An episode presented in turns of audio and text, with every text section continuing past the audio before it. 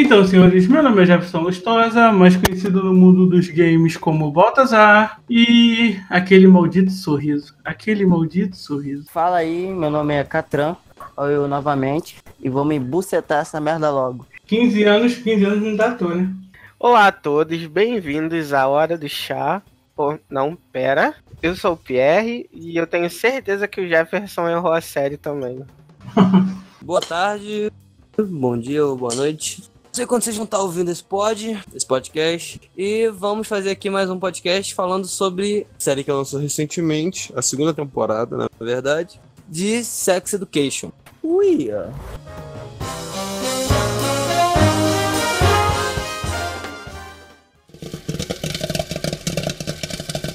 Tríplice Cast.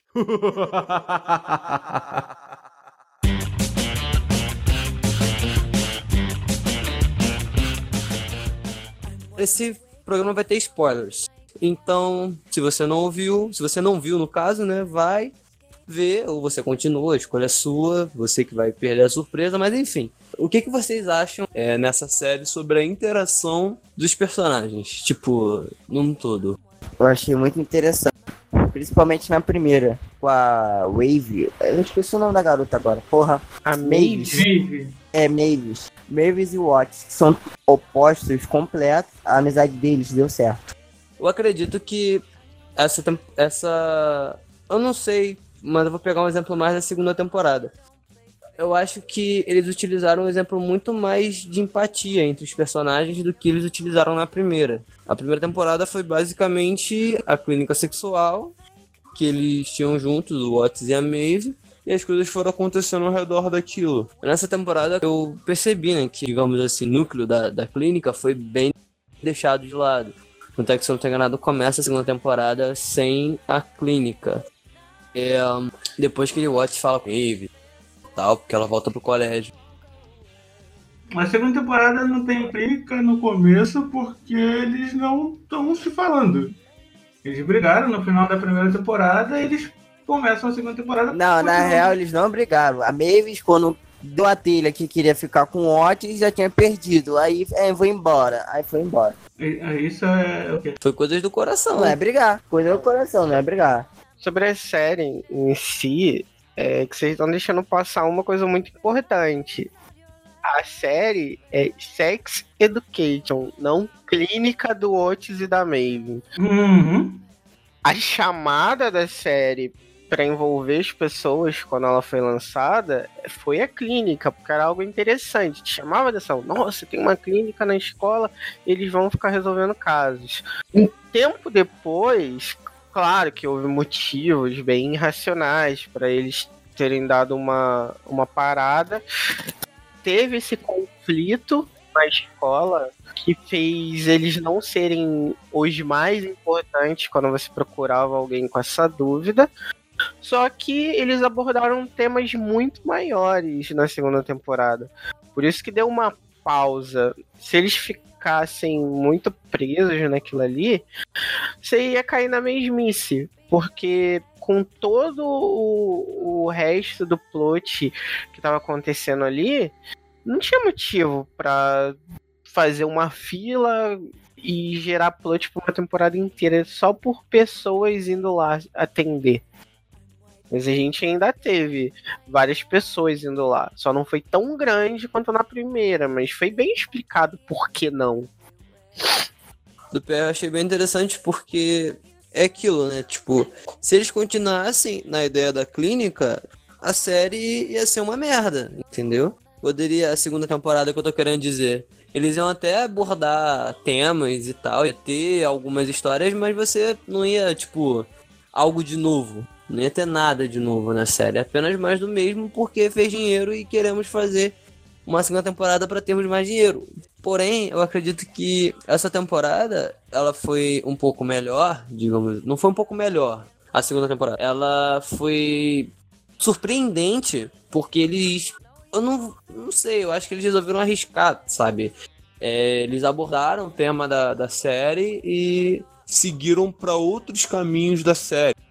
Tu acha? Eu não achei que eles foram para outros caminhos, não. Achei que eles continuaram explorando o que eles estavam explorando na primeira temporada. Que é a sexualidade dos adolescentes de uma forma geral. Porque, assim, uh, a ideia ali que me passou é que eles estão querendo mostrar que os adolescentes têm esse problema, que todo mundo, todos os adolescentes têm de não saberem para onde tem que ir, não saberem o que fazer da vida, estão indecisos, não sabem se querem estudar, não sabem com quem querem ficar, não sabem entender o seu corpo e não sabem entender o que eles o que, o que eles estão passando naquele momento que é o momento de transformação. Não então, tem ninguém para guiar eles, né? Isso, normalmente não tem ninguém para guiar eles.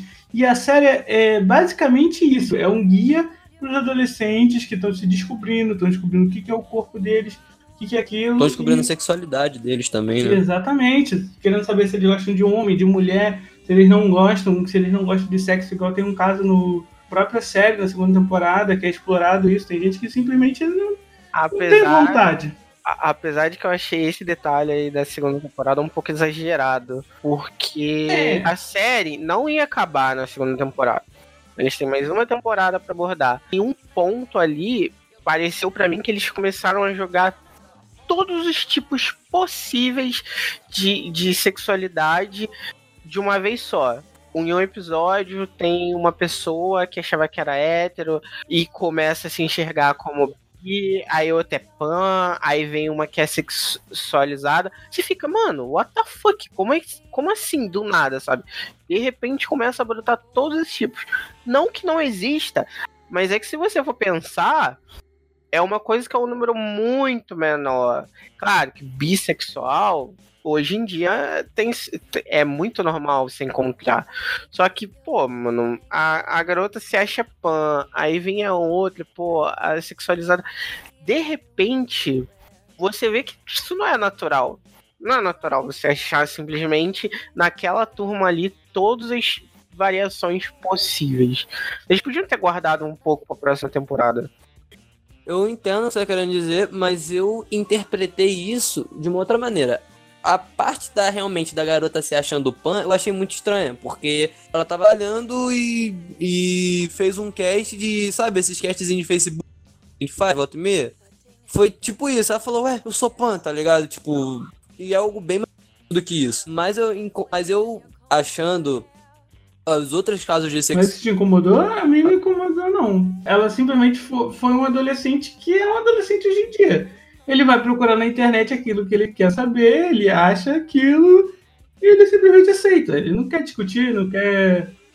Vamos dizer assim, ela se conhecia, ela sabia o que tava de diferente.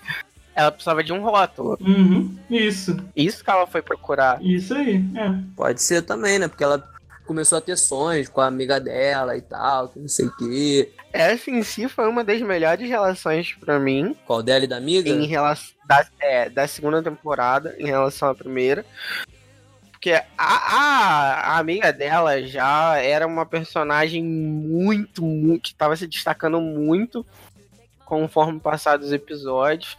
Na segunda gente, temporada, né? É, na primeira a gente já teve aquele, aquela situação toda dela ter aquele problema. Uhum. De, de colo da vagina é, dela, isso. Tá, sei que. E é uma personagem que tem que ela é muito diferente, além dos problemas sexuais. Uhum. Ela já é uhum. nerd, ela escreve, ela tem aquela imaginação bem fértil. Então ela meio que destoava do geral. Apesar de todo mundo ali já destoar, né? Eu queria, eu queria saber quem foi que aprovou ela fazer o roteiro do. Cara, é, eu fiquei pensando, cara. Então, né? Quem foi que aprovou aquilo, cara? O Jefferson sabe que, que o tema da, da peça em si já me chamou a atenção de cara. Aham. Uhum. Eu achei sensacional a mudança que eles fizeram. Mano, foi muito bom, velho. Eu, eu, só quero saber qual foi o professor que assinou aqui. Não, pode fazer. Gostei, gostei do roteiro. Muito bom. Vai lá. Achei bacana. Achei bacana. Vaginas e pênis na cabeça, achei ah, top demais. Pela, pela, cara do diretor, a gente ficou ciente que ninguém sabia o certo, né? Uhum. Eles só pegaram o tema, a atuação, mas o visual foi bem surpreendente. A melhor parte é ele convidando a reitora. A reitora pra vir ver a peça. Não, tem uma peça aqui, não sei o quê. Nossa, aí ela olha assim. A inocência, né? Isso, cara. Muito bom. Esse cartaz não parece um bando. Essa floresta não parece um bando de pênis? Parece um bando de caralho. Mano. Bom, já tava ali. Não viu Uhum. quem não queria ver. Exatamente, mano. Eles pareciam entrando no, no, no buraco, tava tudo acolchoado, rosa, parecia que tava dentro de uma vagina, tava tudo ali já, cara. Tava. Foi, foi tenso. Mas, voltando àquele lance que o, o PR falou, tipo assim, eu achei. Eu não sei se eu tinha completado isso. Eu achei que eles mostrarem diversos tipos de sexualidade é, na escola tudo bem, eu achei que realmente, tipo, cada episódio, às vezes menos de episódio, você viu um tipo de sexualidade nova, entendeu? E tudo ia acontecendo muito rápido. Mas eu acho que a intenção deles nesse quesito foi mostrar a diversidade que você tem dentro de uma escola, sacou? Ali a galera meio que se conhecia, mas a escola é muito grande, tem muito tipo é, é, de, de sexualidades ao, ao redor das pessoas. E a escola é grande e despreparada também, né? Pra atender esse tipo de sexualidade. Apesar de que é meio complexo esse negócio de estar preparado ou não, porque se você comparar aqui, mundo real, normalmente algumas pessoas na escola estão bem mais preparadas falando dos próprios adolescentes. Ali Aham. você teve aquele um, um- um- o episódio do surto lá da doença sexual que cara ninguém sabia como uma coisa funcionava Exatamente. e é A melhor e parte é o moleque vendendo máscaras. Ah, mas isso não se pega pelo, pelo ar. Aí o outro fala assim: Pô, cara, não estraga meu, meu trabalho, não. Eu tô aqui vendendo parada de boa. Ninguém Hum. precisa saber, né? É, ninguém precisa saber. é foi que foi clamídia né a Clamídia. doença. É, foi Isso. clamídia, foi clamídia. então você pega uma escola inteira onde basicamente ninguém sabia o que é a doença, como ela era passada, e ainda caiu nesse fato de ter que usar máscaras. Tipo, o professor, o professor de educação sexual da escola tava usando máscara. É, e o professor de educação sexual é nada preparado pra dar aula sobre isso, velho. é uma ironia irônica. Outra, outra coisa que eu achei, aproveitando isso que foi bem. que é bem complexo pra mim administrar quando eu vejo Sex Education, é o quanto eles conseguem fazer o Ot ser variável. Porque ele consegue ser tão maduro em certos assuntos E é muito idiota em outros. e totalmente tapado em outras coisas que tem ligação, cara. Por exemplo, o, o que aconteceu, teve um fato que aconteceu. Sim, eles passaram uma primeira temporada falando do Oates, o personagem principal da série, que ele tinha sérios problemas em, em conseguir se masturbar. E isso estava afligindo muito na vida dele. Era uma pessoa muito fechada por causa disso. Ele basicamente tinha um amigo só. Ah, ele só precisava de um também, né, pô? Vamos variar. É, mas ele não, ele não conseguia. Ele tinha é, essa trava sexual. Ele não precisa de mais de um amigo, ele já tem o melhor. Pô, o Eric, né? A gente vê uma temporada toda ele passando por esse problema. E quando enfim se encerra a primeira temporada, ele tem aquele tchan do momento onde ele se liberta disso. Quer dizer, ele atravessa esse trauma da vida dele. E a gente começa a segunda temporada vendo todo aquele aquela vontade, tudo que ele tinha Oprimido, né? é, reprimida nele explodir. E isso gerou uma masturbação sem fim na série, que foi bem engraçada no começo. A cena, a, cena, a cena dele de boa, o pau dele fica duro, aí o Eric olha pra ele, mano. tipo, nossa, como assim? Ele e o Eric, ele ri na cara de pau, tá ligado? É muito, nem, nem te faço. Ele é o melhor tipo de. O Eric cara, ficou mais brincalhão nessa temporada que na primeira. Jura? Eu achei que tava. Eu achei o padrão. ele teve uma quebra ali, uma desconstrução muito forte depois daquele acontecimento que ele é agredido por estar Aham. por estar vestido de mulher, porque ele estava indo para um evento. Isso meio que quebrou o personagem. Ele teve que, como ele mesmo teve uma conversa com o Adam depois, ele teve que aprender a lidar com isso saber que pessoas não iam gostar dele pelo simples fato dele ser quem ele é, se amar de novo e seguir em frente. E, e, isso tomou uma grande parte da primeira temporada. Então, na segunda, você pega um personagem que se desconstruiu, que é, é uma nova pessoa, tá mais seguro de si, sabe o que quer, não tem vergonha então ele tá bem mais liberto. Tanto que ele é muito idiota. Você vê que ele não para um minuto de zoar o Otis basicamente a série inteira. Ele tá sempre Isso é rindo, verdade. tá sempre se divertindo, tá sempre com um rosto de extasiado. Então, ele para mim, ele foi aquele personagem que na primeira temporada foi a temporada dele. Temporada onde mexeram totalmente nele e na segunda temporada ele já é alguém Tava totalmente enchido, né? Já tava é, lá. ele já tá pronto. É aquele personagem que ele já tá pronto. Dali pra frente, ele é quem ele tem que ser. O que é o contrário dos outros dois. Porque a gente vê que a, a Maeve, por mais que ela tenha passado inúmeros problemas durante toda a vida dela, seria um fator de que ela já começaria a série sendo uma personagem completa, ela teve essa essa nova perspectiva que foi se apaixonar de verdade. Porque por mais que ela tivesse passado pelaquela gravidez, que ela fez o aborto, ela tinha passado por muitos traumas, mas ela não tinha essa sensação realmente de estar apaixonada por alguém. Que é uma coisa tão pura que você vê que afeta ela em relação ao Otis. É genuíno, né? Tipo, é de verdade. E é algo que ficou aberto. Você vê que é uma personagem que ficou em conflito toda a segunda temporada. Sendo que na primeira temporada, por mais diversas coisas que ela tenha passado, ela sempre estava fixa no que ela queria. É, se ela ficou confusa em algum momento, foi pela complexidade do que ela teria que fazer para chegar no, na vontade dela. Mas dessa vez não, dessa vez ela estava totalmente sem saber como proceder. Que era um assunto que ela não conhecia bem. Cara, ela tava completamente nova no negócio, né? Porque isso ficou exatamente como você falou. A Maeve sempre foi aquela pessoa que sabia onde estava indo e sabia onde queria chegar. Até mesmo quando ela foi fazer o aborto, apesar de ser complexo é, é, você tomar essa decisão, né? Que cabe à pessoa responsável por ela, ela sabia que não podia ter um filho, ela sabia o que tinha que fazer e apesar de tudo, ela foi fazer aquilo, entendeu? E quando ela se viu gostando do Otis, e apesar dele ser um meio babaca, ele fazia coisas fofas, digamos assim, pra Mavis. Por exemplo, a Mavis sempre disse, desde que eles começaram, que. Não sei se foi desde que eles começaram ou só nessa segunda temporada. Que ela não gostava do, do aniversário dela. Ela odiava o dia do aniversário dela, não sei o que, não sei o que.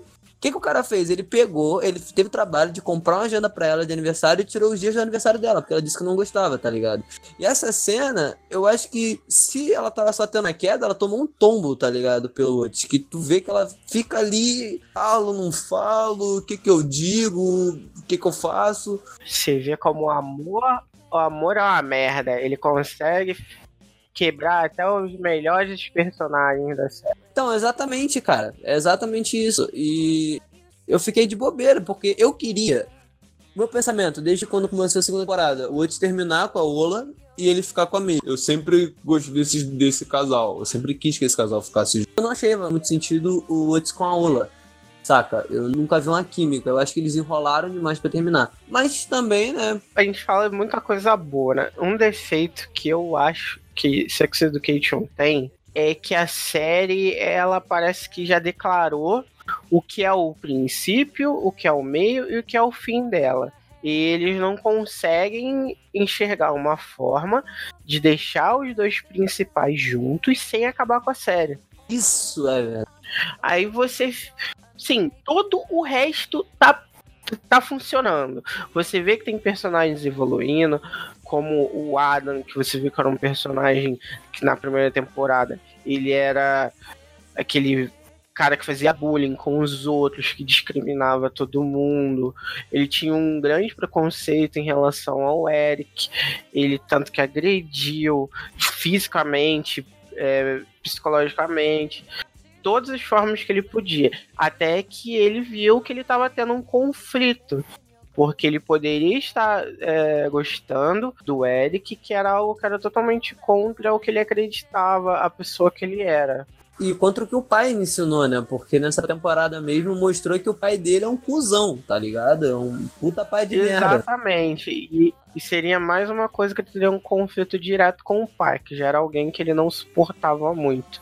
Então você tem esse lado da série que funciona, que anda de acordo, mas aí você de repente se depara em casos como o conflito no final da primeira temporada, que é quando a Maeve termina com o namorado dela, que era um cara atlético. Era o sonho garotas, é, né? que era o centro ali da escola, o cara que ia ganhar bolsa de estudos porque era na, é, faz parte da equipe de natação, era estrelinha da escola, protegido por todo mundo. Ela larga esse, essa parte pra ficar com o Ot, que foi a pessoa que ela aprendeu a amar. Aí. Me, me tira uma dúvida, Pé, rapidinho. Ela já tinha dispensado o Otis antes, por isso que ele foi pra Ola? Eu não tô lembrado dessa parte. Não, não. A primeira temporada você fica ali entre os dois, aquela, aquela química que vai se transformando com o tempo, só que nunca acontece. O Otis, Ah, ele tá. sabe que gosta dela a temporada inteira, mas ela fica naquele de talvez eu saiba que ele goste de mim, mas Aham. eu não sei o que sinto. Entendi. quando ela se decide, tem todo esse acontecimento dela terminar. É, tanto que o cara que ela terminou sabia que ela gostava do Ot. Quando ela enfim chega nele, ele tá no começo, no exato momento do relacionamento com a Ola. Aí você fica, mano, ok, ok, foi uma bosta. Pode acontecer essa coincidência. Você até aceita. Só que eles não. Parece que não tiveram coragem de trabalhar isso numa segunda temporada. Porque por mais que tivesse ficado óbvio que ela gostasse dele ali na, pra metade, acho que no episódio 4 ou 5, o, o Otis começa a levar aquilo ali como se ele tivesse raiva do acontecimento, sabe? Quando na primeira temporada, se isso acontecesse, ele largaria o céu e a terra pra, pra ficar com ela. Então você vê que às vezes tem um choque de interesse entre a série continuar em todo o resto, mas ela fica travada no assunto deles dois.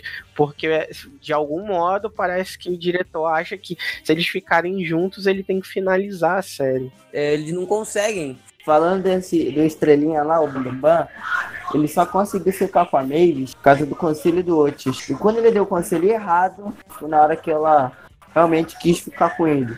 Entre aspas, muitas aspas. Ele pediu ajuda pro Otis na época, o Jackson. O Jackson pediu conselho pro Otis pra conquistar a Mavis. E o Otis acabou cedendo até que ele se arrependeu. Só que quando ele se arrependeu já era tarde demais. Aqueles efeitos do Jackson emular seu próprio Otis acabou chamando a atenção da Maeve. Porém, você vê que não durou muito tempo, né? Chegou um ponto que ela viu que ele era bem diferente do que parecia no começo. Me incomodou porque eles ficaram enrolando muito, cara. Isso me, me deixou incomodado, porque a Mavis ela chega pra poder falar aí. Pra mim, quando o Otis, na primeira temporada, comparar a Maeve como uma leoa e a Otis como um gato doméstico pelado, não era pra eles não, não era pra eles ficar juntos. Era pra ela se tocar que, né? Não dá pra ela. Como o Lucipe falou, eu nunca curti, eu não sei de onde eles tiraram a ideia do casal Ola e Otis. Mas foi como o Pierre falou, eles estavam querendo adiar o inevitável que era o Otis ficar com a Maeve. Eu não gostei. Eu queria muito que a Maeve tivesse ficado com o Otis e que a primeira vez do Otis não fosse com a Ruby, sim com a Maeve, tá ligado? Eu não. Vamos lá, sobre os casais, se me permite, claro. A primeira temporada eles enrolaram com Mavis e Jan- Johnson. Johnson? Jackson. Jackson, isso.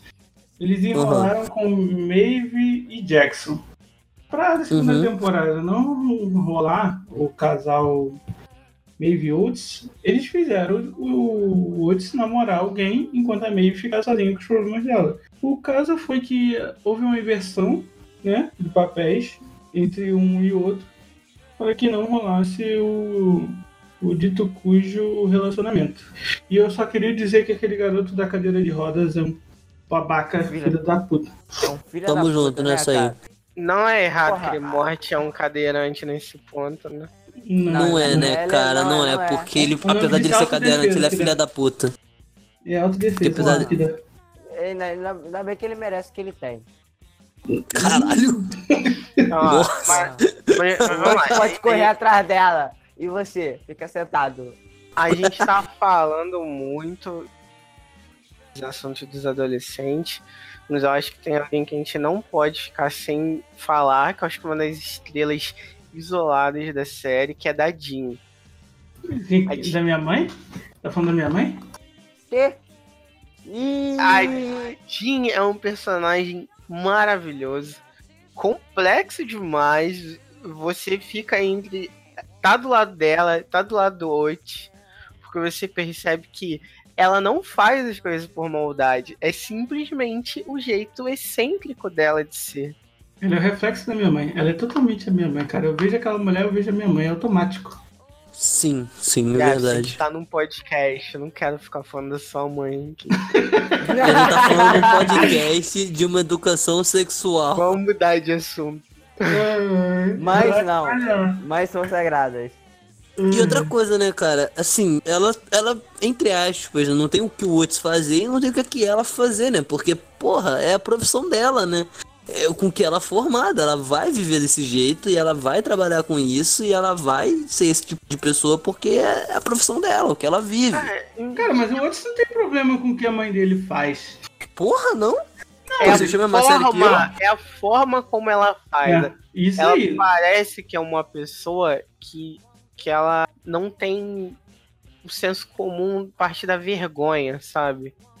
Ela não tem essa, aquela trava. Social, ela não tem as travas É. sociais que os outros têm. Porque a mente dela abriu, entendeu? ela não Sim, vê sim. mais isso como um tabu. Pra ela isso não é um tabu. E assim, eu acho Não, que o Otis cara, tem muita vergonha do que ela faz, porque toda vez ele fala, não queria que minha mãe fosse uma conselheira sexual. Ele fala isso na série.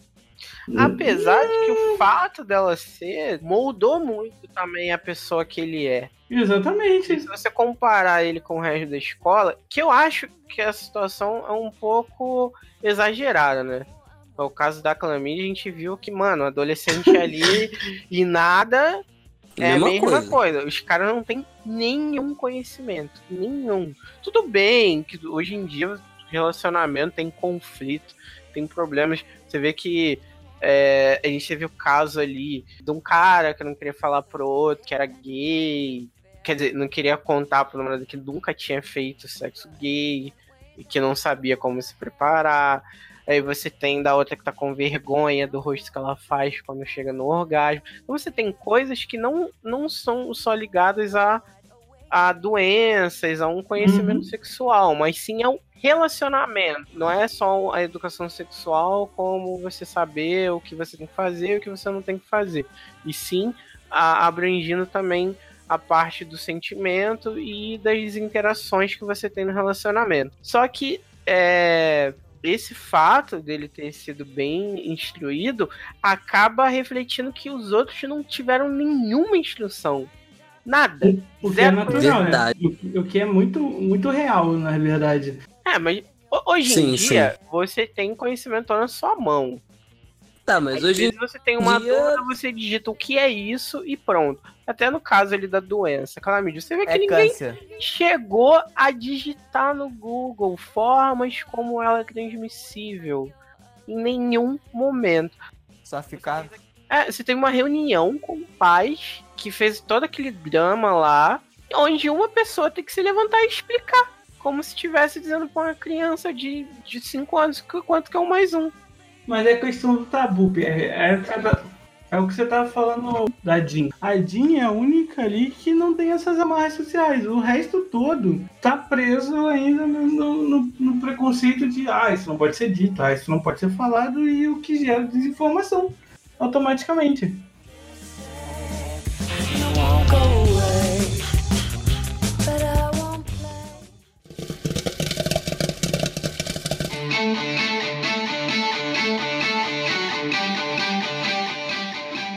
Vamos trazer agora para nossa forma como criação. É muito difícil você ter pais que te dão uma educação, sexual diferente do que se você for transar usar camisinha. É muito difícil isso. Isso é o tabu que eu tô falando.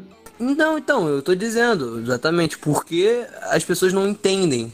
Tá ligado? Nada, nada a ver de nada. Porque é um, é um assunto, é tipo assim, aqueles que não, não pode ser pronunciado, saca? É meio uma Uhum. parada meio Voldemort. E isso Sim. rola demais. Isso eu achei que foi até, é, como você falou, é, extrapolado na série, mas eu acho que foi extrapolado por ter esse viés crítico, entendeu? De que, cara, o- tá tudo acontecendo e vocês estão fingindo que não, entendeu? Mas eu me pergunto, é tabu mesmo isso hoje em dia? Cara, Assim, eu- ser. Eu acho Uhum. que a Jean é um personagem que ela é muito aberta, até demais. Só que isso, fato, não quer dizer que os assuntos que ela aborde de forma tão normal sejam também tão tabus, assim, não sejam tão complexos. Porque, cara, uma, uma doença é algo que ocorre, uma DST, que todo mundo poderia ter pesquisado. Só que ninguém pesquisou. E você não para só nos alunos. Ali na reunião de pais e mestres, você vê que nem os próprios professores ou pais sabiam do que se tratava. Uhum. professor de educação sexual não sabia o que se tratava. que eu acho que é um dos personagens que, tipo, nossa, cresceu muito nessa segunda temporada. Foi, Foi. muito divertido ver essas interações dele com aquela outra professora, que eu acho que é uma professora muito boa ali, que tá apoiando os alunos. Ela também tem os A padrinha da Maeve, né? ela também tem as questões dela, ela tem os problemas dela de confiança, mas ali como mestre, ela sempre cumpriu bem o papel dela. E é exatamente isso, Pet. É tabu, por mais que não deveria ser mais tabu, porque vivemos num mundo, como você mesmo falou, que qualquer coisa a gente se pesquisa, a gente aprende, consegue ler em algum, em algum lugar que, que tem uma informação decente para passar, mas a gente não, não cresce aprendendo a pesquisar sobre esse tipo de coisa, entendeu? É muito difícil ter uma família que te incentiva a você entender o seu lado sexual. O que acontece, que eu acho que é mostrado na série, é que os adultos eles têm uma briga de querer que os jovens se- se- sejam puros até o casamento e não querer aconselhar eles como se os jovens não fossem fazer porque não tem esse conselho. E o que a mãe do, do eu entendi isso na série. Eu entendi Cara, eu- isso, não tô dizendo que eu vi. ver isso na série, não.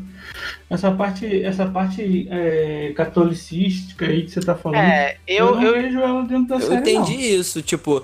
Tanto é que a Jean começa o discurso dela falando que. Não exatamente com essas palavras, mas falando que não tem o que fazer, que os jovens deles estão transando e eles precisam entender o que tá acontecendo, entendeu? na reunião eu achei mais uma situação de que os pais eles queriam que o filho tivesse aquela instrução, Uhum, só que eles esperavam que estivesse vindo da escola. exatamente. Ah, o problema veio da escola. Então ali teria que ter vindo também a solução e o amparo.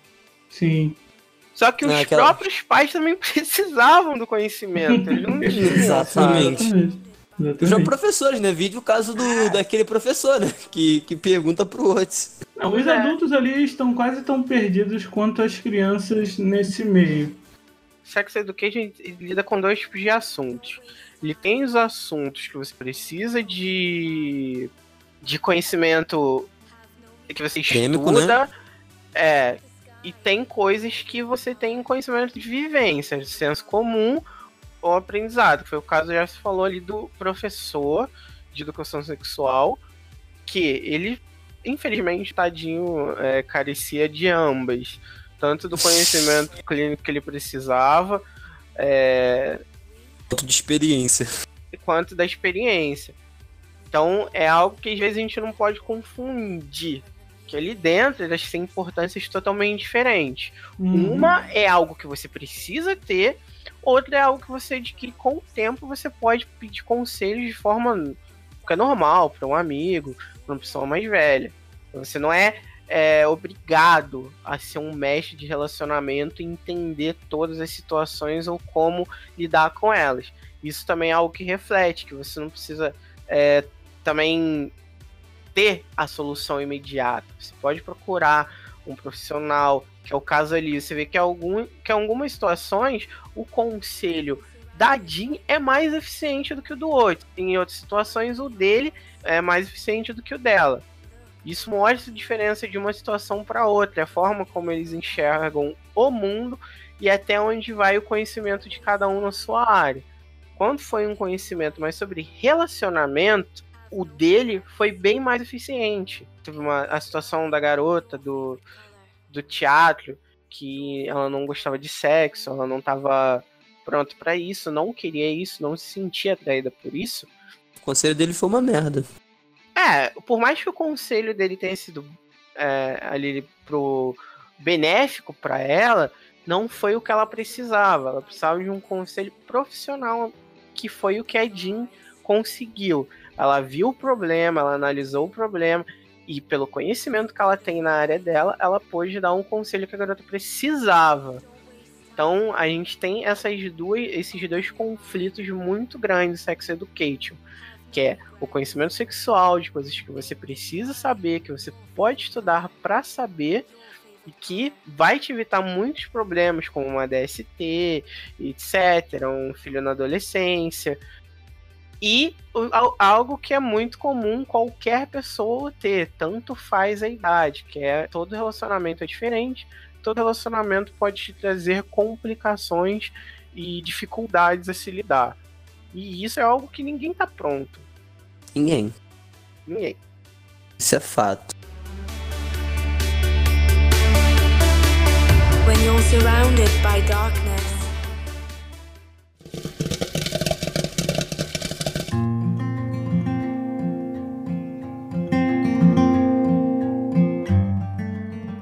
Sobre a minha introdução, eu acho que a série Sex Education ela bate muito com os 13 porquês. A gente está falando diretamente sobre, sobre sexo adolescente, sobre como eles fazem, é, como eles tentam, né? Resolver a vida deles sem a ajuda de adultos, escondendo, querendo é, desenvolver. E tem isso nos 13 porquês. E aí a gente já entra numa outra seara que o, a série também explora, que é a série de abuso, né? Eu ia falar disso agora. Pode falar, pode falar. A série que tem é explorado na série com aquela menina, esqueci o nome dela agora. Com a Amy. É com a Anne, isso.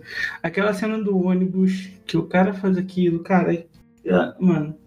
Que, que, é que a gente aqui no Brasil sabe que não é algo tão fora do, do normal, né? Que Sim, só cara. acontece o que eu queria falar é que eu já presenciei uma cena dessa no ônibus e. O quê? Não, não, foi, não, sabia. não foi exatamente essa cena do cara se masturbando, mas o cara fazendo o. Tipo, roçando na mulher e tal, ah. entendeu? E na hora Entendi. assim, você vai vendo aquilo, você fica assim meio constrangido, né? Por ser uma, uma situação complicada que você tá vendo. Mas eu não estava imaginando no momento que eram pessoas desconhecidas. Porque a mulher estava do lado do cara, o cara do lado da mulher, e, e ele se esfregando nela e tal, e ela ali, mas ela não esboçava nenhuma reação, sabe, de, de repúdio e tal. Ela não se minimizava, mas ela também não se, se expunha a, a contra-atacar. E eu só fui perceber que aquela cena era uma cena de, de estupro quando o cara pegou e desceu do ônibus. Aí eu fiquei, ué, sabe? Quando tu pega o estalo assim, tu, mano, não é possível. E tipo, tinha eu, tinha uma senhora que estava sentada na frente dela no ônibus também. E, e a gente se, se entreolhou assim, sabe? Que a gente a gente viu aquela cena, a gente não percebeu, a gente se entreolhou e de repente a mulher pergunta pra outra assim: Ué, ele não tava com você? Aí a menina fala: Não, não, não sei o que. E a, a, a, senhora começa a xingar o cara que saiu do ônibus e toda aquela situação me pegou desprevenido e eu fiquei muito muito chocado em Sim. não ter tido uma atitude para poder tirar aquilo, entendeu? Eu me senti tão impotente quanto a mulher naquele momento. Isso a gente fica uma situação que é muito comum, tanto que onde todas elas estão passando por uma punição, na qual a professora achava que elas tinham errado, mas é, e pede para que elas achem algo que todas têm em comum. Elas não acharam nada até o momento que elas veem que todas elas, em algum momento da vida, passaram por um tipo de abuso por causa de um homem que achou que era dono do corpo delas e podia fazer o que quisesse. Porque quando rola o abuso, que a gente tá comentando, a Amy leva, tipo, de boa, entre aspas, né? Ela leva de boa, ela passa que tá tudo bem, ela fala pra, pra, pra Maeve que não é nada, e a Maeve olha pra ela, cara, tu aspas, tá né? tudo Ela leva de boa. Cara, tipo assim, no começo ela não tá entendendo o que que tá acontecendo. Tu Ela tá é uma personagem. É que ela é uma personagem que ela não gosta de conflito. Ela não gosta de conflito. Então ela tenta evitar um conflito, seja tendo que interagir com polícia, seja tendo que incomodar as pessoas a todo custo. Ela tenta levar o máximo que ela consegue do jeito dela, sem interferência, sem interferir com ninguém. Só que você vê que chega um momento que ela não consegue mais. Foi quando É. ela chegou no dia mesmo, né? Quando ela chegou em casa, ela foi pro quarto, tomou banho e tava chorando na cama. Tipo, o que Mas que tava acontecendo? não tenha nem, nenhuma garota pra é, endossar, né? A gente sabe que isso é um Uhum. abuso muito grave, que isso mexe com a pessoa. Então, É verdade. É algo, por mais que ela tente ignorar ali, pela personalidade dela, né? Pô, ela é alguém que queria, ah, mano, aconteceu, foi meio chato, mas deixa pra lá, passou. Ela- E ela é uma pessoa pra cima, né? Tu vê que ela é uma pessoa É. o tempo todo, tipo, de boa. que infelizmente ali a gente vê que não é só isso, não é só deixar pra lá. É algo bem triste. O que me deixa meio, me deixa meio confuso foi que por mais que eles tivessem abordado o lado dela, eles em nenhum momento mostraram se o cara estava sendo procurado, porque ele é uma cidade pequena entre aspas, não é algo que um cara vai lá, faz isso e não tem nenhuma testemunha, ninguém sabe quem o cara é, ninguém procurou e achou, sabe? Mas eu achei que isso também foi proposital. Bom, vamos ver, né? Se na terceira temporada, de alguma forma, eles mostram. Sim, Isso dá uma continuação. O importante é que a gente viu que a personagem, é, aos poucos, ela tá superando, tá conseguindo ter contato de novo com o namorado. Sim, sim. Porque eu tava ficando agoniado, cara. Tipo assim, primeira de coisa, eu gostei muito da Primeira na de série, coisa? O né? que que é o primeiro de coisa? É, primeira coisa, desculpa. eu gostei muito, primeiro de coisa. Errei, a gente erra. Primeira coisa. Eu gostei muito de na série não ter aquele discurso de que, ah, mas como é que a menina tá vestida tal, não sei o quê. Eu acho que também é, foi bem bacana não ter nenhum comentário desse jeito, saca?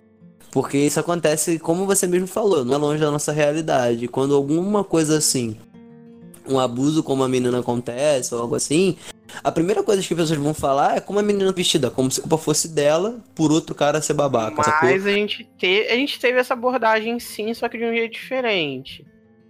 A gente teve um. Teve? Você teve no... Teve, a gente teve um flashback da Maeve. Hum, que Ah, sim, que ela sim, mesma sim. explicou depois, que foi uma situação de que disseram que a culpa era dela, por causa das roupas que ela vestia. Sim, É, sim. Aquela velha lá, vendedora. Isso, a gente Ah, vê sim. que a, a própria mulher moderna em si acaba também julgando A mulher, né? Por causa de ter uns caras babacas. é, a mulher. É, em vez de estar ali apoiando. Então é algo que não é só também do sexo, é da de pessoa para pessoa. Tem gente que ainda tá vivendo padrões bem, 1950. bem antigos e é, É, ilimitados. e o, o outro ponto, eu achei bacana. Eu, eu acho, né? Posso estar errado, como não vai ser a primeira nem a última. O conceito de sororidade. Que é, é, pelo que eu entendo, é mulheres ajudando mulheres e ninguém solta a mão de ninguém. Eu acho que é isso que eles falam. Isso foi mostrado pra ver o que, que, as, que, que aquelas garotas ali tinham em comum. E tu vê a cena no final, que é uma cena que eu achei muito foda, que tava tá todas as garotas, todo mundo, porque ela não consegue mais pegar ônibus, e tá a Maeve, tá todo mundo. Ela fala, é, nós sempre pegamos o ônibus. Isso foi uma cena muito importante pra ajudar ela a voltar a superar tudo, entendeu? Voltar a superar tudo a ponto de tentar conversar com o namorado de novo. Sacou? E porque ela tinha terminado, ela não quer mais ninguém tocando nela. Isso eu achei muito bacana, esse, esse conceito sendo mostrado, entendeu? É, é um, um ditado que, que eu uso muito, que é nada une mais o ser humano do que um, o ódio pela mesma coisa. Exatamente. No caso ali, o ódio é o homem, né? Tirar a razão, porque Então, homem é uma raça infeliz. Mas partindo Mas tem uns que eu agora, olho e falo, porra, partindo podia de um não existir, problema né? aí que, que a gente tá falando, que foi da Amy, teve um outro também que eu achei muito interessante. Não se trata, claro, de um de um adolescente, mas foi o caso da Maureen, que é a mãe do Adam. Ah, É, é interessante isso como o Sex Education ele não trata só do adolescente, né? Ele Uhum. mostra que qualquer ser humano ali, independente da idade, ele pode ter problemas, ele pode ter seus desejos, ele pode ter seus conflitos. Aí você vê que é uma personagem que a gente não tinha conceito nenhum na primeira temporada, passou apagado, é, atrás ali de um de um marido da escroto, cozinha, tá é, ligado? onde a gente só vê falar sobre o marido, o filho e ela vendo toda a situação acontecer de longe. Ela não tem voz também, né? Isso, é uma personagem Sobre- totalmente sem voz. Onde de repente a gente começa a ver esse personagem sendo trabalhado, esse personagem tendo uma voz, uma vontade, seus desejos. E como ela passava isso e era totalmente ignorada pelo marido, parecia um poste. Então a gente vê que ela foi reconstruída, ela procurou o divórcio, ela se libertou, começou a se divertir, tornou uma pessoa muito mais alegre. Teve um orgasmo, né? Depois de tanto É, tempo que ela foi- falou que tá seis anos sem ter um Seis- orgasmo. Imagina. Seis, seis anos sem andar de bicicleta. Já pensou? Foi muito interessante, sabe? A gente vendo esse acontecimento dela. Fiquei muito.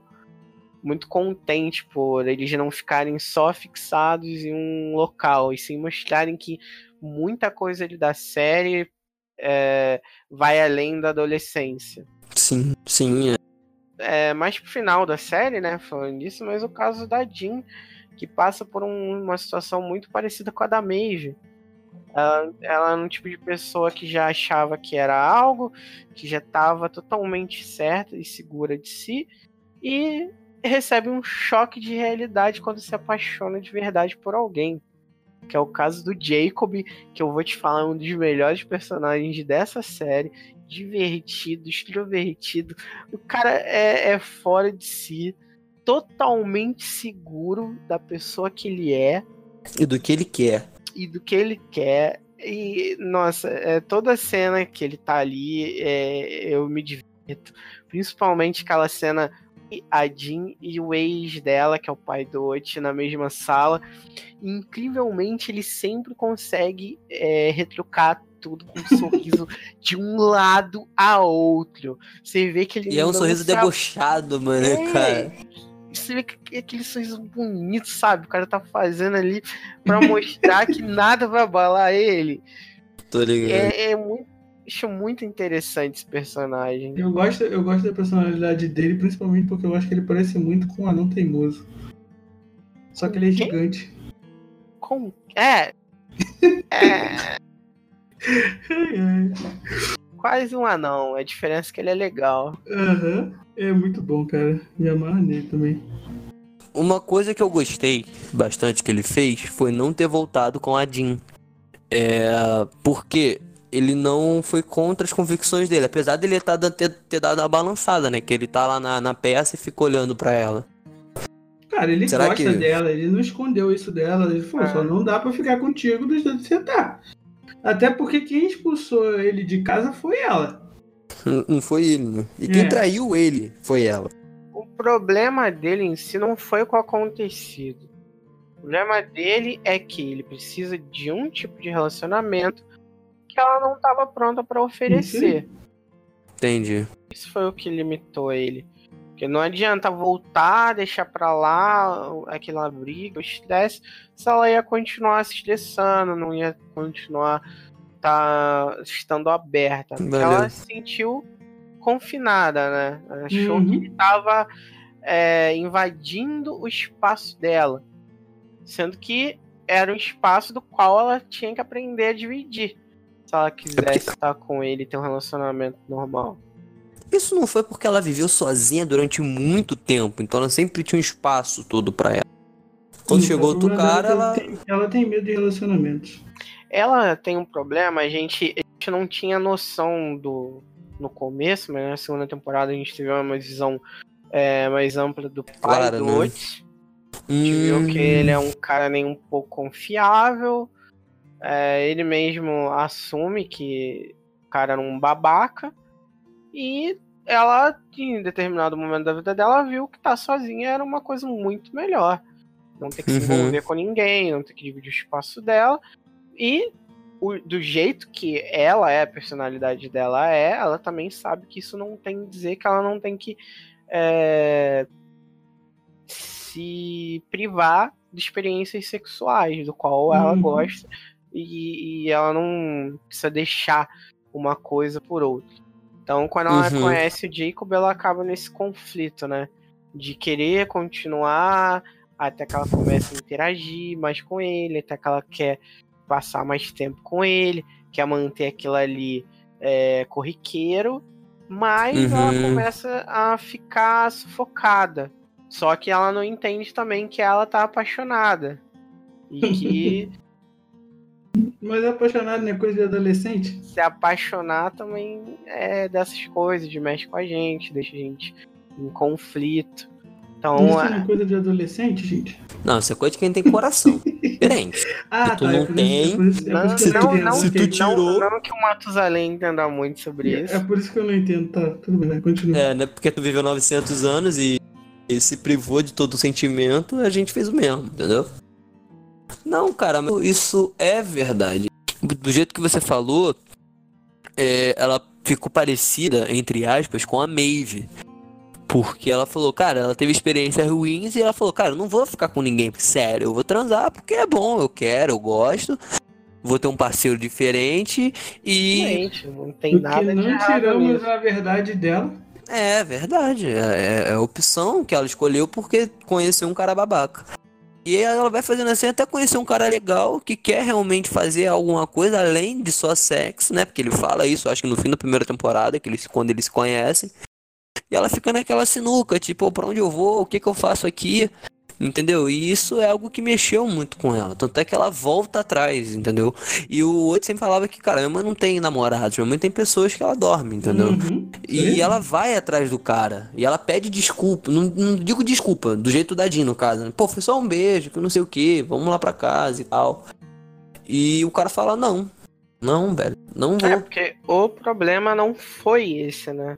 Hum, É. ela- ela- e o pior é que ela, como psicóloga, deveria ter entendido, né? Mas ela não entende que o problema não é esse. O problema pra ele não é, É. esse. É pra você ver o quanto que o amor deixa a gente cego, né? É triste demais. Ah, merda. Tudo. E ela tava grávida, né? Isso Uhum. é, foi o- um dos últimos temas abordados na segunda temporada, é que agora ela tem que lidar com o fato de que ela está apaixonada por ele, É a síndrome do coração partido, né? Que ela fala. tem o fato de estar vendo uma criança, que é torna o fato de só dela estar apaixonada também não ser algo que ela pode ignorar para manter a vamos dizer a liberdade dela. Então, Porque esse filho pode ser do Jacob, né?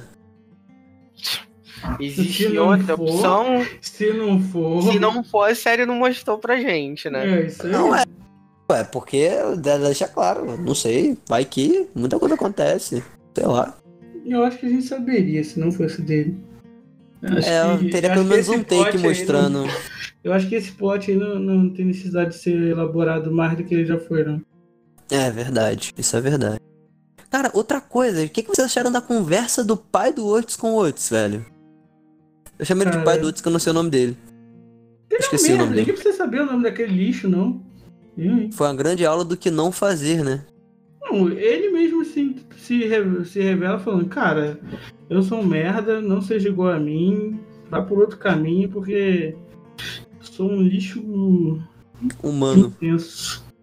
Então, amigo. Tá vendo aqui o exemplo do seu pai? Então, é isso que você não quer ser. Basicamente. Caraca, velho. Eu achei muito top essa. O que é meio conflitante, que o Otis achava que o pai dele era meio que o normal da situação, né? E que a culpa era toda da mãe dele. durante todo esse tempo por ela ser tão Jean. Outro pote básico de adolescente, né? Achar que a culpa é de quem tá perto de você, não quem. Né, quem não cara, está de quem não. Exatamente, a culpa é sempre de quem tá do seu lado, de quem não te abandonou. Por que, que a galera pensa assim, né? Uhum. Foda, né, cara? É, é, meu. Coisas da adolescência. Mas realmente, cara, aquela conversa, não vou dizer que caiu uma lágrima, mas foi, eu fiquei tocado. Cara, eu não já não gostava do pai do outro há muito tempo. Desde a primeira temporada, né? Que mostra ele comendo a mulher, a mulher do cara lá. Cara, nem- o meu problema com ele não é as coisas que ele faz, entendeu? É o jeito dele. O jeito dele me incomoda muito. Aquele jeito achar malandreado, que- achar que- de que sempre É. sai pela tangente. Deixar que ser, ser homem é aquilo ali que ele faz e. É isso. Tem um meme que eu vi, que eu vi engraçado, né? É quando o homem não é, não é machão e fica se provando toda hora. As meninas, tu é gay, mano? É tipo, é engraçado. Isso é até um- uma espécie de pensamento, né? As, as pessoas, as mulheres, digamos assim, ficam falando tal, que o homem não tem que ser machão, não tem que ser macho escroto, pá. Quando pega um cara que não é machão, não é macho escroto, é um cara gente boa, não é um cara que sexualiza tudo, olha pro cara, tu é gay, mano. Tipo, não consegue entender que o cara é isso e é hétero, sacou? É complicado, né? Cara, isso aí é um problema social, isso não é um problema nem de estrutura feminina e masculina. Pra mim, isso é um problema social que as pessoas querem, de novo, a mesma coisa do sexo. Querem impor que você seja aquilo que elas querem que você seja. Que, que elas querem que você seja. né? Não aquilo que você é. é. Então, isso é um problema maior do que simplesmente aqui ou ali. Só que na série em si a gente não vê muito desse tipo de preconceito, porque ali é bem aberto, né? A pessoa, pelo menos no meio social ali dos alunos, eles sabem quem é quem, o que é o que. Alguns ainda. Tá se descobrindo, mas não tem preconceito com quem já é. A maioria sabe, né?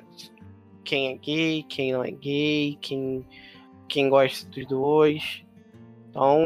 Quem não gosta de nenhum, né? No caso daquela É, não, menina. Não, não tem muito essa coisa de quinta série. De Isso- "Ei, viadinho lá, que não sei o que lá. Então, é, pelo menos dessa parte ali já parecem bem mais maduros. Isso eu achei foda, tá ligado? Eles mostrarem beijo homo, mostrarem beijo lésbico. Mostrando que, pelo menos pra aquele nicho ali da sociedade, isso não é visto como taca em pedras ou não, ou não olha a criança, que não sei o que. Tratando aquilo como simplesmente a sexualidade de cada um, né? A- a- aquilo que cada Na um. verdade, não é bem assim, não. Isso, isso aí veio na segunda temporada. A primeira temporada Não, mas então- bullying que, que é Que real. o Eric que- sofreu, né? Isso aí.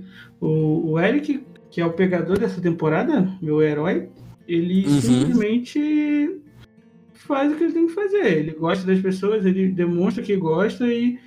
é, Cara, é muito bom ver o Eric, assim, sabe, livre das amarras que ele tava na primeira temporada. Eu gostei muito dele na primeira temporada. Eu via ele como, como um cara muito forte, só que na primeira temporada ainda. Ele não você- sabia ele- dessa força, né? Como se fosse isso. não, ele até sabe, mas ele se. Ele, ele é perseguido, ele é, é bulinado, e tipo, a vida dele Assediam é muito ele, né? difícil. Lembra daquela cena? E, é, Tá voltando ele de mulher, os ele, caras- Quando ele vai lá no, vai pro show, aí outros babaca vai lá, fica com a Mavis e larga o moleque sozinho, no meio do nada, vestido de. Cara, então, tipo, você vê ele, ele sempre com um sorriso grande no rosto, você vê ele alegre, você vê a espontaneidade dele, você vê que, que ele gosta de ser feliz e que, tipo, a vida dele não é feliz assim, entendeu? Não, não é aquele mar de rosas. Você vê isso na primeira temporada, que tá ruim pra ele. Mas ele tá sempre ali como um amigo, ele tá segurando. Então, tipo, eu gosto muito do, do, do que o Eric é na primeira temporada e eu gosto muito do que ele se tornou na segunda temporada. Eu achei Sim. muito bonito a relação ali dele com o pai. Que o fato dele ser muito Único, né? explícito, é, ele é muito explícito e tipo o pai ele claramente tem um pouco de dificuldade, sabe, de lidar. Ele não não vai, né, daquele tipo que é contra, que vai dizer que não tem que fazer, mas é difícil para ele aceitar. E a gente vê claramente que ele tá trabalhando nisso, ele tá aprendendo a lidar com esse lado do filho dele. O pessoal da idade dele, da época dele, não é todo mundo que é aberto, sabe? Às vezes não é que a pessoa seja preconceituosa, que para ela isso não foi mostrado como uma coisa normal. Então você tem alguém que é de um, duas décadas atrás, três décadas atrás, que não tá acostumado com isso, e de repente vê que o filho dele é gay. Então, é, acho que foi muito bonito, porque você vê que ele não é a pessoa perfeita, tipo, Uhum. você, ah, eu tudo bem, meu filho é o que, que ele tem que ser. Não, para ele é complicado aceitar, mas é o filho dele, ele ama o filho dele, ele tá aprendendo aos pouquinhos, aos pouquinhos. Então, quando é, acontece problema com o Eric, com a agressão, com o abuso que ele teve quando ele estava sozinho, o pai dele é uma pessoa que está bem presente acima de tudo. Isso foi para mim uma das partes mais bonitas ali que eles trabalharam na primeira temporada. Na segunda ele não apareceu basicamente em nenhum momento, né? Eu acho que ele não aparece. Pareceu mais a mãe. Ah, Pareceu mais Foi, a é, a gente teve maior foco na mãe, na avó, na a família, irmã. Mais irmãs. no resto da família, que sempre apoiou, já estava acostumado com o jeito do Eric, já aceitava desde sempre. E foi muito bom também a parte que a mãe dele mostra que ela vê a diferença de pessoa que ele é quando ele tá com o Rahim, né? Que ele se cobra mais, que ele busca um lado perfeccionista, que não é o foco dele. Porque o Rahim é uma pessoa mais culta, dá livro pra ele, é, tem mais é, uma forma diferente de enxergar a vida. Ele é ateu, o que é Ele falando pro, pro, pro pastor lá, cara. Eu não acredito em Jesus. No meio da, do- da igreja. É, Essa parte em si eu acho que não é um problema, mas a questão do, do- da forma como ele enxerga o mundo, que ele age, o que ele espera também do Eric, que acaba forçando ele a ser mais perfeccionista e sair ali da, do conforto, é meio que sufocante em relação à visão que a gente vai vendo que ele tem com o Adam aos poucos. Quando ele tá com o Adam, ele consegue ser ele mesmo, ele se diverte. Ele se diverte mais. Eles têm uma visão bem parecida das coisas. Que Tanto é que aquela cena da, da floresta de caralho, né? que o Adam Isso, fala gente- com ele. É, a gente vê bem a diferença. Ele, ele sente mais vontade quando tá com o Adam, sabe? E que é algo Uhum. que foi. É, como eu tinha falado aqui em off com o Lucas, é algo que a gente não sente muito, porque a série é meio corrida em alguns momentos. A gente vê que em algum momento ele vê o Adam, sai com ele, a gente tem a visão de uma, duas vezes, e depois ele já tá um bom tempo namorando com o Rahim, mas se você não parar pra, pra entender, você não percebe que passou muito tempo ali. Tipo, Você não vê que se o, maratonando, se é, liga. é, o tempo que ele passou com o Adam não foi tipo uma semana, sabe? Depois ele deixa claro ali com o Otis que eles saíam muito, vários dias. Um negócio sutil, um negócio sutil, não sei se você pegou, é que toda noite ele levava um caco pra casa. E tem uma hora que ele abre uma gaveta e tá cheio de caco E- ali, tá e ligado? Isso considerando que toda noite ele levou um, né?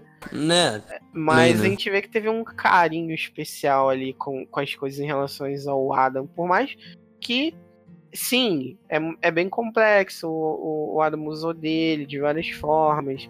É, é, o cara era um total babaca, até que ele começou a se descobrir. Aí ficou em choque com a pessoa que ele era, que ele podia ser. Até que a gente vê aquela cena com a Ola, que ele fala que, sim, talvez ele goste dos dois. Uma cena também que ele tá no quarto dele se masturbando e ele Aham, fica ele olha pro indeciso. cara, olha pra Ele- mina, é, olha pro cara, olha pra mina. Se é com Ele olha pro cara, tanquinho, olha pro peito. é. Então é, é interessante. É um personagem que, mano, é total estereótipo de muita coisa que a gente vê. Que é aquele cara que é, que é um machão, que, que tudo é boiolagem pra ele. Só que, no fundo, ali, às vezes, o cara só tá odiando aquilo que ele tem vergonha de ser. Sim, aí O Eric, como era tudo aquilo que ele tinha vergonha, ele era assumido, ele era um cara que é, sabia o que era, o que gostava. Obviamente ele foi implicar com o Eric, né? Assim, eu, pra, eu- pra entender muitas coisas, eu tenho que ver de um lado diferente. Por exemplo, é, cara, o Eric é uma pessoa que, talvez se você for um homem e hétero, às vezes ele seja aquele cara super cool, descontraído, um cara que você quer sair pra zoar. Só que, cara, se você enxerga ele, por exemplo, como, como uma garota, que seria alguém que te atrai sexualmente, é uma pessoa perfeita, cara. É sensacional. Porque ele vai Uhum. te agradar de inúmeras formas. Então, faz muito sentido aquela atração que o Adam tem. Você vê que o Harim é, mal chegou e, tipo, já se sente atraído por ele. Então, Sim. quando você tem essa inversão de visão, que você consegue ver o Adam como uma. O, Adam perdão, não, o, Eric. o Eric como uma pessoa que te atrai sexualmente, cara, ele é uma pessoa que vai ser tipo uma Maeve. É o Uhum. inverso da, da É. Maeve, que por onde passa vai te atrair. Então Sim, isso é verdade. muito sentido, sabe? Alguém chegar, você vê que a. Se eu não me engano, acho que é a, a Ruby que fica totalmente atraída por Sim. ele, quer tá onde ele tá, é, toma decisões baseadas em decisões dele. Então, Sabe, Não, não é do Harim, não? é. a Ruby não faz isso por causa do Harim? Sim, do Harim, Isso, é isso que ele tá você falando. Ah, vê sim, sim. que alguém desse ponto que atrai as pessoas já fica totalmente influenciado ali pela presença do Eric. Que ele Sim. é alguém, sabe, que tá ali pra isso. Às vezes a gente não percebe por ser homem, mas a, a alguém ali que se encaixa nessa situação vai ter essa visão maior do Eric. Ele é uma pessoa muito Sim. mais especial do que parece. Sim. O que eu falei, na primeira temporada ele, me- ele me atrai muito, porque ele é esse- essa pessoa que, que tem a personalidade forte, ele tem aquele jeito dele, o sorriso, o jeito que ele faz as coisas, então ele é uma pessoa expressiva, que chama atenção. Eu acho ele um ótimo personagem. pra- Isso é que eu acho mesmo no maior sentido que foi um choque pro Adam quando ele tá se descobrindo essa influência do Eric na vida dele. Então, eu não achei. É, de tantas coisas Sex Education, se tem uma coisa que eu não achei forçado foi natural, foi essa relação deles. É muito Verdadeira, digamos assim? forte ali. É, é muito. Como eu posso dizer? É algo que você nunca vai imaginar, sabe? No começo da série, ali na primeira temporada, você nunca vai imaginar que isso podia acontecer no final. Então, é surpreendente, mas não quer dizer que seja, sabe, forçado. Quer dizer que o roteiro fez ali pra parecer bonitinho. Não. Eles tiveram uma relação que foi construída ali com o tempo, que é, mais uma vez, nessas séries de oito episódios, dependendo de como ela é escrita, a gente não sinta tanto conceito de tempo. Mas, Mas ele, ele tá ali, né? É, mas ele tá ali acontecendo. É, outro caso que, que a gente tem ali, que tem muito tempo no meio e que não parece, é da Maeve com a mãe dela. Que elas parecem estar ali há Uhum. pouco tempo juntas, mas se passa muito tempo. Acho que o, o mais chocante ali que você tem é a relação da Maeve com a irmã dela. Você vê que é, Porra, é verdade, né? Que a irmã dela tá pequenininha e tá grande. Existe uma diferença entre a Maeve no começo e a Maeve com a irmã no final. Uhum. Então, é, é algo que você não ali não aconteceu de uma semana para outra, sabe? Então a gente, a gente não, não percebe. A peça é outra também. Aquela, uma peça daquele jeito não foi feita. Em Sim. dois dias. É, aquilo ali tem muito trabalho. Mas a série se passa num ano letivo, basicamente. Ah, Isso, Ah, só que um ano em oito episódios não, a gente não sente não esse, faz esse ano. sentido às vezes que foram um ano, sabe? Mas o, o roteirista fez questão de deixar explícito tá passando tempo. Tanto que. Não, Eu não acho que é explícito. Eu acho que ele deixa dicas em acontecimentos, mas nem Como sempre clima, como festas, esses eventos de peça. em casos isolados, por exemplo, na relação do Adam com, com o Eric, você não tem conhecimento do tempo em si. Você só tem o que ele mostra pra gente. Eu não acho ruim. Eu acho que hoje, é, em série, você realmente, no convívio, conforme você vai vendo, você tem esse ideal de como eles escrevem, do tempo, como eles se passam.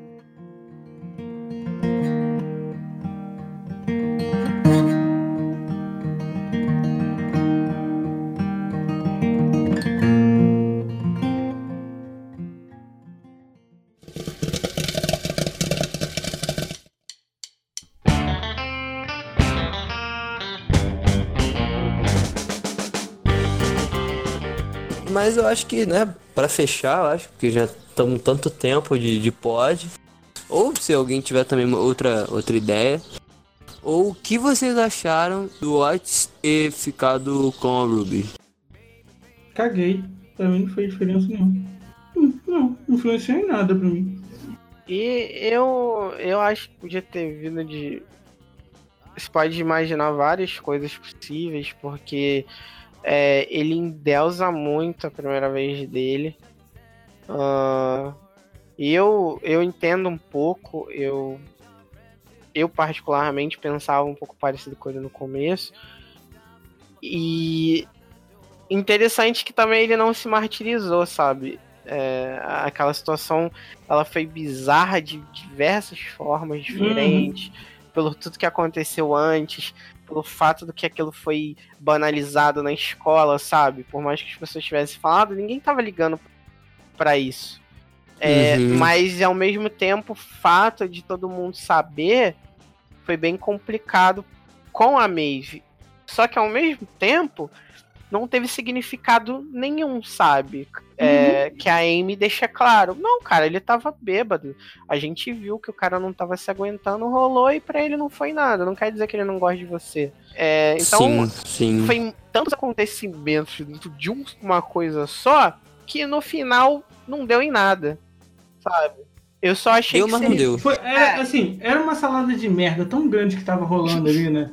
Na, naquela, naquela Salada de situação. merda. Olha, que eu, eu vou falar uma coisa. Do momento, do, do momento que a Maeve chegou lá com o Isaac, até o- a hora que a Jean é abre a até a hora que a Jean abre a porta e vê ele com a, o Ruby lá, eu fiquei numa sensação de vergonha alheia, Sim, sabe? Porra, sim. cara, eu Tão também, velho. grande, cara. Mano, eu tava quase saindo da sala pra Tava só ouvir. assim, tá falando assim, mano, Acontecendo, não cara, faz eu tenho isso, vergonha é não, não dança não, não dança não. É aquela situação que você fica, sabe, aquele engasgado em Acho, você. essa- acho que aquela cena foi uma salada de merda tão grande. Tinha tanta merda acontecendo maior do que ele ficar com a, com a Ruby. Que foi, é tipo, sabe, quando tu olha pra ele, tu- quando a, a, a Jean abre a porta, olha os dois ali, tu fica. Cara, tu ainda fez isso, cara. Depois daquela merda, tu ainda tem coragem de fazer isso.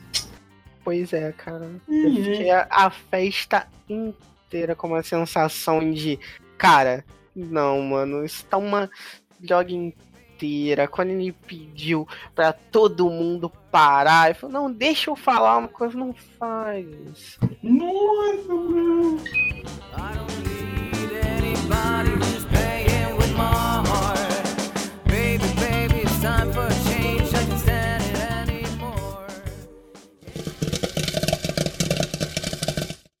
Tríplice Cast.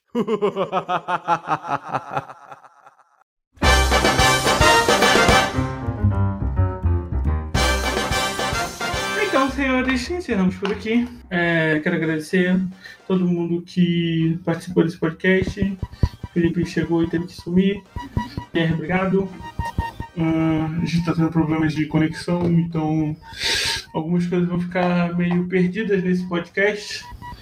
Peço desculpas. É, quero agradecer a todo mundo que está curtindo a página. Nós chegamos, nós chegamos a 50. Não, minto. Nós chegamos a 200 pessoas curtindo a página. Isso é, é pouco para alguns, mas pra gente é bastante coisa. Então, a gente vai continuar crescendo. E. Quer falar alguma coisa, Perry? Seu único sobrevivente é a internet, chuva e esse tipo de coisa. É, eu queria dizer que eu sobrevivi a esse podcast e que eu fui sexualmente bem educado. E na próxima a gente está aí. Então é isso. É, quero agradecer. Já agradeci. Não, pera. É, nos vemos em 15 dias. Valeu!